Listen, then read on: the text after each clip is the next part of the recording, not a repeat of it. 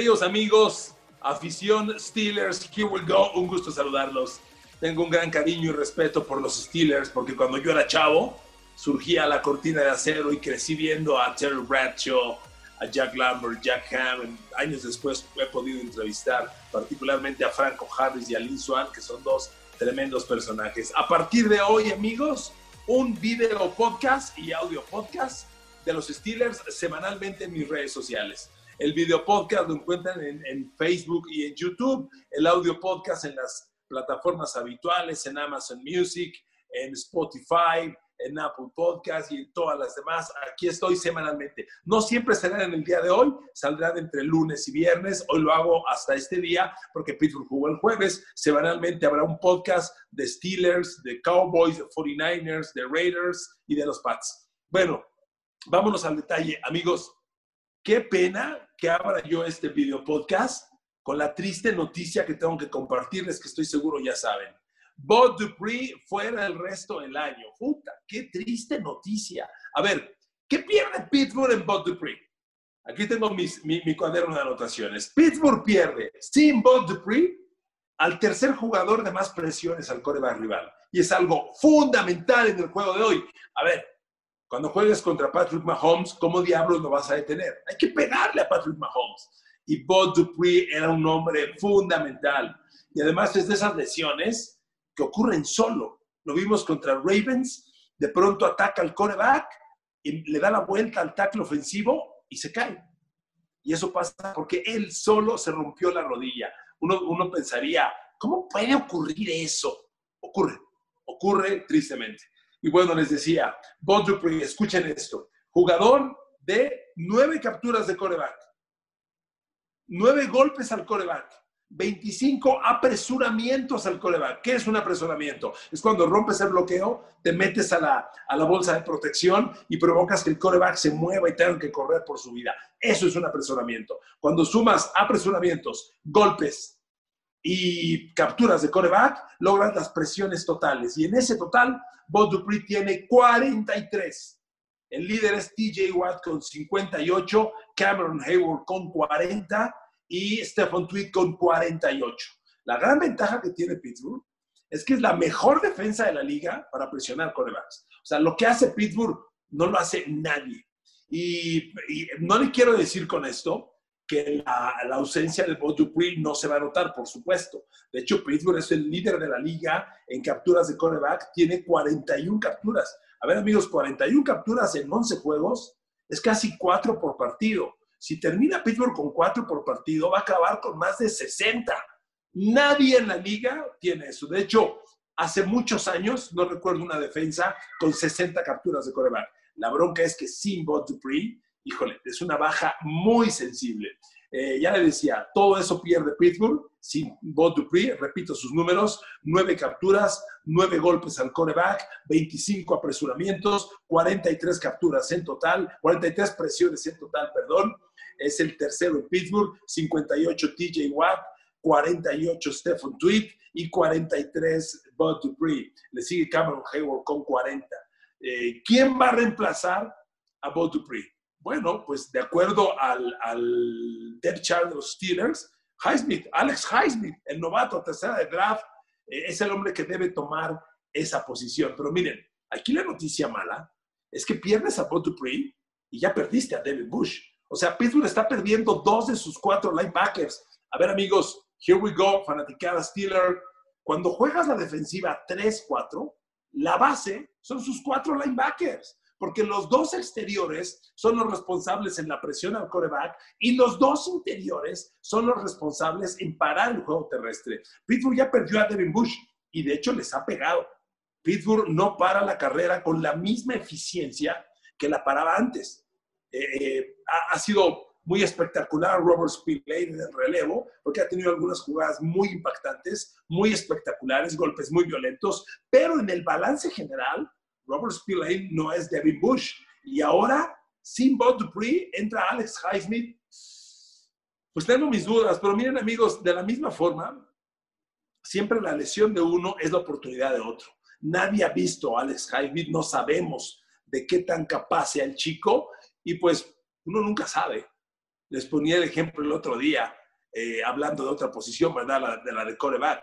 Cuando se lesiona Trent Green en los Carneros en 1999, surge Kurt Warner.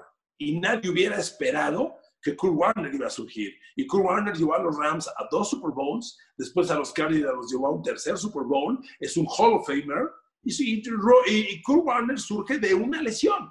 Bueno, Tom Brady es lo mismo, surge, perdón, Steelers, yo sé que hablan de Tom Brady con un, un podcast de Pittsburgh es un pecado, discúlpenme, es solo un ejemplo. Tom Brady surge de la lesión de, Drew Bledsoe, entonces ojalá en el tema de Alex Highsmith surja algo importante. No podemos pensar que no duele la ausencia de Bob Dupree, claro que duele y duele mucho porque miren, si Pittsburgh es el equipo líder de la liga, además de capturas en intercepciones, es gracias a la incesante presión en los corebacks. Y yo estoy seguro que usted como fan de Steelers, pues es que, ¿en qué está pensando? En playoffs y Super Bowl. Y si piensas en playoffs, piensas en el inevitable, inevitable match contra Patrick Mahomes Chiefs. ¿Y cómo le vas a ganar a Patrick Mahomes? Con la presión al coreback, incesante presión al coreback. Y amigos, eso va a llegar solamente, solamente con el trabajo de varios elementos que Pittsburgh tenía perfecto. Es muy doloroso, pero amigos, las lesiones no pueden ser pretextos y a esta altura de Pittsburgh menos. A ver, amigos, dejo ahí el episodio por Dupree doloroso. A partir de ahora es historia. Alex Highsmith de un lado, TJ Watt del otro, Robert Spillane en el centro y Vince William a su lado. Son la cuarteta de linebackers de Pittsburgh.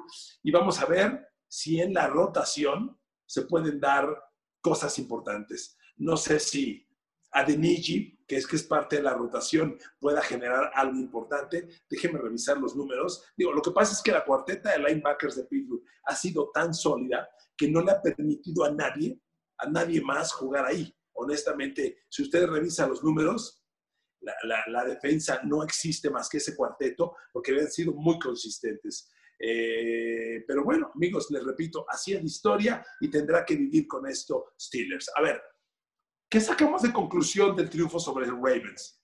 Amigos, les mencioné en varias veces, en varias ocasiones, en otros podcasts, que el rendimiento de un atleta, el rendimiento de una persona, el suyo, el mío, el de cualquier jugador de fútbol americano, de fútbol soccer, de básquetbol, de lo que sea, el rendimiento de las personas se mide por curvas, curvas de rendimiento.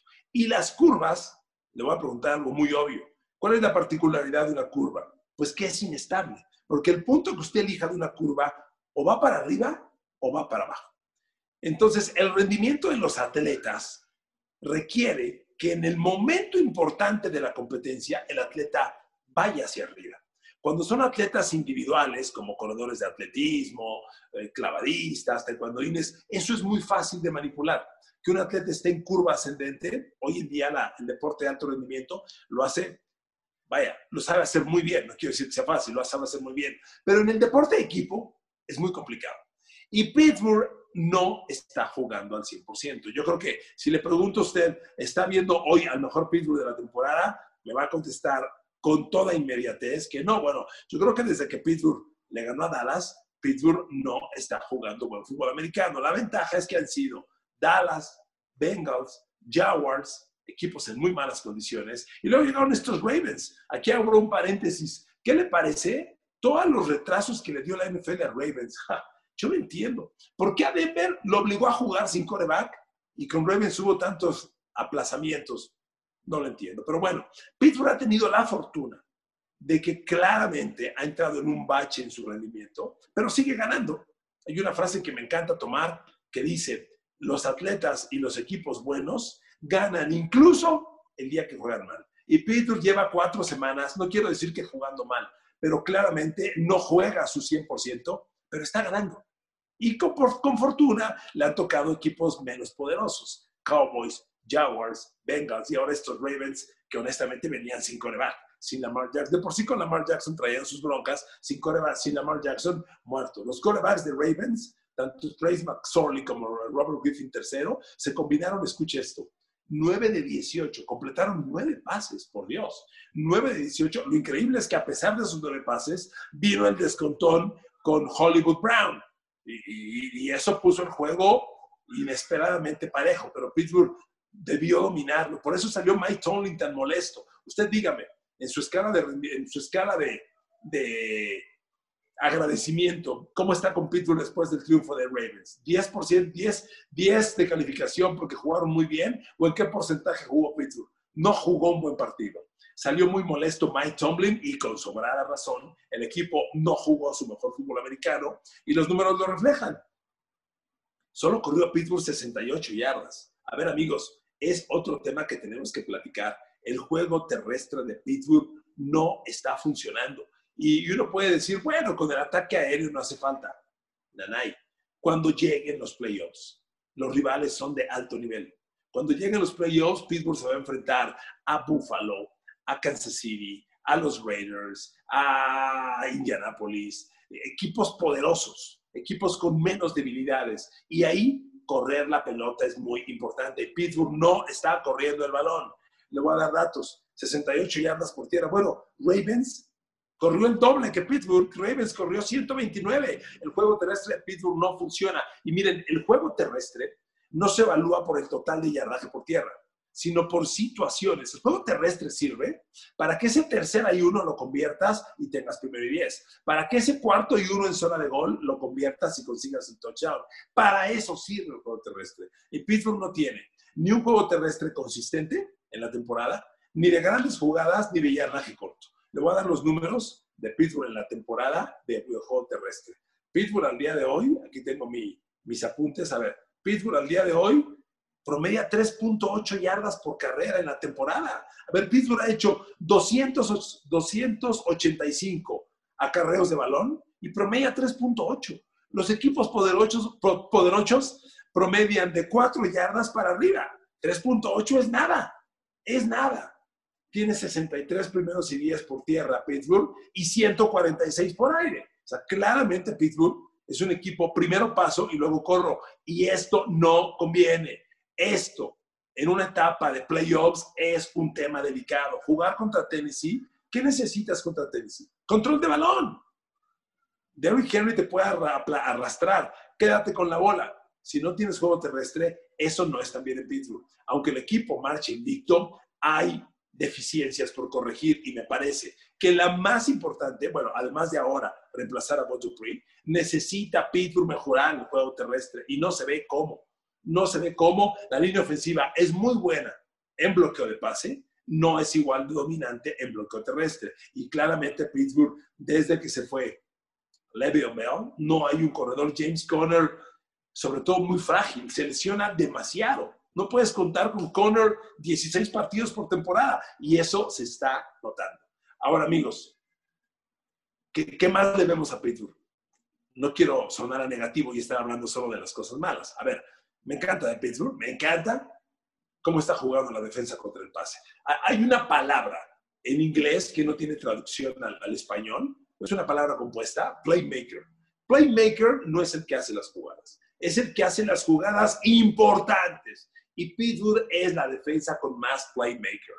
TJ Watt es un playmaker porque te consigue una captura, te provoca un fumble. Bob Dupree era otro playmaker. Cameron Hayward es un playmaker. Stephen Tweed es un playmaker. Y Minka Fitzpatrick es otro playmaker. Esta vez no fue Minka, fue Joe Hayden quien interceptó como playmaker e hizo una jugada grande. No solo interceptó, sino lo convirtió en pick six. Y eso es fabuloso, excepcional. Son, jugadas que cambian un partido, que definen un partido y nadie tiene más que Pittsburgh. El día que Pittsburgh llegue, yo creo que va a llegar a ese inevitable juego contra Kansas City en playoffs, muy probablemente final de la conferencia americana por el pase al Super Bowl, la mejor arma para ganarle a Mahomes es la presión al quarterback que provoque jugadas de los playmakers. Minka, TJ Watt, Cameron, eh, Cameron Hayward, Stephen Tweed, ellos pueden hacer jugadas grandes. Me parece que Pittsburgh tiene, le repito, más playmakers que cualquier defensa de la liga. No hay comparación, sinceramente. Después de Pittsburgh, yo creo que la mejor defensa pues puede ser la de Ravens y no tiene ni cerca los playmakers que tiene la defensa de Steelers. A ver, otra cosa que anda muy bien en Pittsburgh. Ya les decía, no hay juego terrestre. Eso es preocupante. Pero el juego de aéreo, espectacular. Anda muy bien Steelers, aunque claro, Big Ben viene de una intercepción en el partido contra Ravens, una intercepción no solo costosa, inexplicable, sino muy costosa. Son intercepciones en zona de gol, en el end zone rival, que no se pueden cometer y Big Ben la cometió. Pero bueno, la línea ofensiva de Pittsburgh, en bloqueo de pase, está dando números extraordinarios. A ver, le voy a dar los números de la línea ofensiva de Pittsburgh en bloqueo de pase. Primer dato, ningún liniero ofensivo de Pittsburgh ha permitido tres capturas de quarterback en el año. Ninguno. Dos han permitido dos capturas. Ya ve que Matt Filler y, David de Castro son los guards y, Alejandro Villanueva y Okorafor son los tackles. Bueno, aquí me detengo. Hay un tema en el centro. Marquise Pouncey, lista COVID. Tiene que regresar pronto. No sé si para el próximo juego contra Washington. Ojo, Washington es un equipo malo, pero lo mejor que tiene es la línea frontal defensiva aplican incesante presión a los corebacks. Así hicieron pedazos a los Cowboys. Y la línea ofensiva de Pittsburgh necesita tener armas. Con este, con este momento parcial en el que están sin Marquis Pouncey, el centro reemplazo es este muchacho, aquí lo tengo, JC Hasenhauer. JC Hasenhauer es el reemplazo parcial de Pouncey. Yo quiero pensar que será una ausencia de poco tiempo. Está en la lista COVID eh, Marquis Pouncey regresará pronto, pero tiene que regresar porque la línea ofensiva de Pittsburgh da números extraordinarios. El jugador que más presiones, le repito aquí lo que dije en Dupree, a la línea ofensiva hay que evaluarla por capturas permitidas, golpes al coreback permitidos, apresuramientos permitidos y la suma de las tres te da presiones total. El jugador de línea ofensiva de Pittsburgh que más presiones ha permitido, Alejandro Villanueva. Dos capturas, nueve golpes, 16 apresuramientos. Total. El segundo peor, Okorafor, el otro tackle. Una captura, tres golpes y 10 apresuramientos. En el caso de Big Ben, que ahora es un coreback con poca movilidad, un apresuramiento es peligroso porque no tan fácilmente se puede mover y salir de la bolsa de protección. El Marquis Ponce trae grandes números. Una captura, cuatro golpes, ocho apresuramientos en 13 juegos. Pausi pero permite 13 apresuramientos en 11 juegos. Es uno por partido. Increíbles números, increíbles. No hay, no hay duda. En bloqueo de pase, Pittsburgh tiene, si no la mejor, una de las mejores líneas ofensivas en la liga. Y es que tienen que considerar una cosa. En lo que va a la temporada, el señor Big Ben Roethlisberger al momento ha lanzado 431 pases. 431 pases entre 11 juegos es una cifra importante. Big Ben es uno de los quarterbacks más pasadores de la liga y para ello necesitas una buena línea ofensiva. A ver amigos, termino este podcast, primer video podcast, audio podcast de Steelers con la siguiente pregunta. A ver, here we go, fanaticada Steelers. Por favor, coméntenme en las opiniones del Facebook, del YouTube, del Amazon Music, del Spotify, del Apple Podcast, coméntenme. ¿Le conviene a Pittsburgh terminar la temporada invicto? ¿De qué te ayuda estar invicto? Solo te da el juego como local el probable juego en la final de la conferencia americana. Pero ¿no creen ustedes que es una losa demasiado pesada para cargarle el resto de la temporada? Y se los pregunto porque a Pittsburgh le queda Washington en Pittsburgh, ir a Buffalo, ir a Cincinnati, recibir a Colts y terminar en Cleveland. Terminar invicto es una altísima probabilidad para Steelers, pero yo creo que es un factor emocionalmente muy pesado que, innecesario para cargar los playoffs. No te ayuda de nada. A ver, Steelers, discúlpenme por la comparación. Yo sé que en Steelers está prohibido hablar de Tom Brady y Pats, perdón. ¿De qué les sirvió a Tom Brady y los Pats aquella temporada invicta? De nada. Llegaron al Super Bowl sin jugar su mejor fútbol americano y perdieron contra los Giants. A Steelers no le conviene la temporada invicta, pero viendo el calendario, si no es con Bills o con Colts, no se ve cómo puedan perder. Y unos Steelers invictos me parece que perjudican más de lo que ayudan. ¿Ustedes qué piensan? Amigos, gracias. Les mando un abrazo, besos y abrazos a todos y a todas. Gracias por la sintonía, gracias por el follow, gracias por el like, gracias por compartir. Primer video podcast de Steelers, Here We Go. Semanalmente tendremos uno el resto de las semanas, incluso fuera de temporada. Aquí nos vemos. Agradezco sus opiniones y nos escuchamos la próxima semana. Gracias. Here we go. Steelers Country. Here we go. Saludos.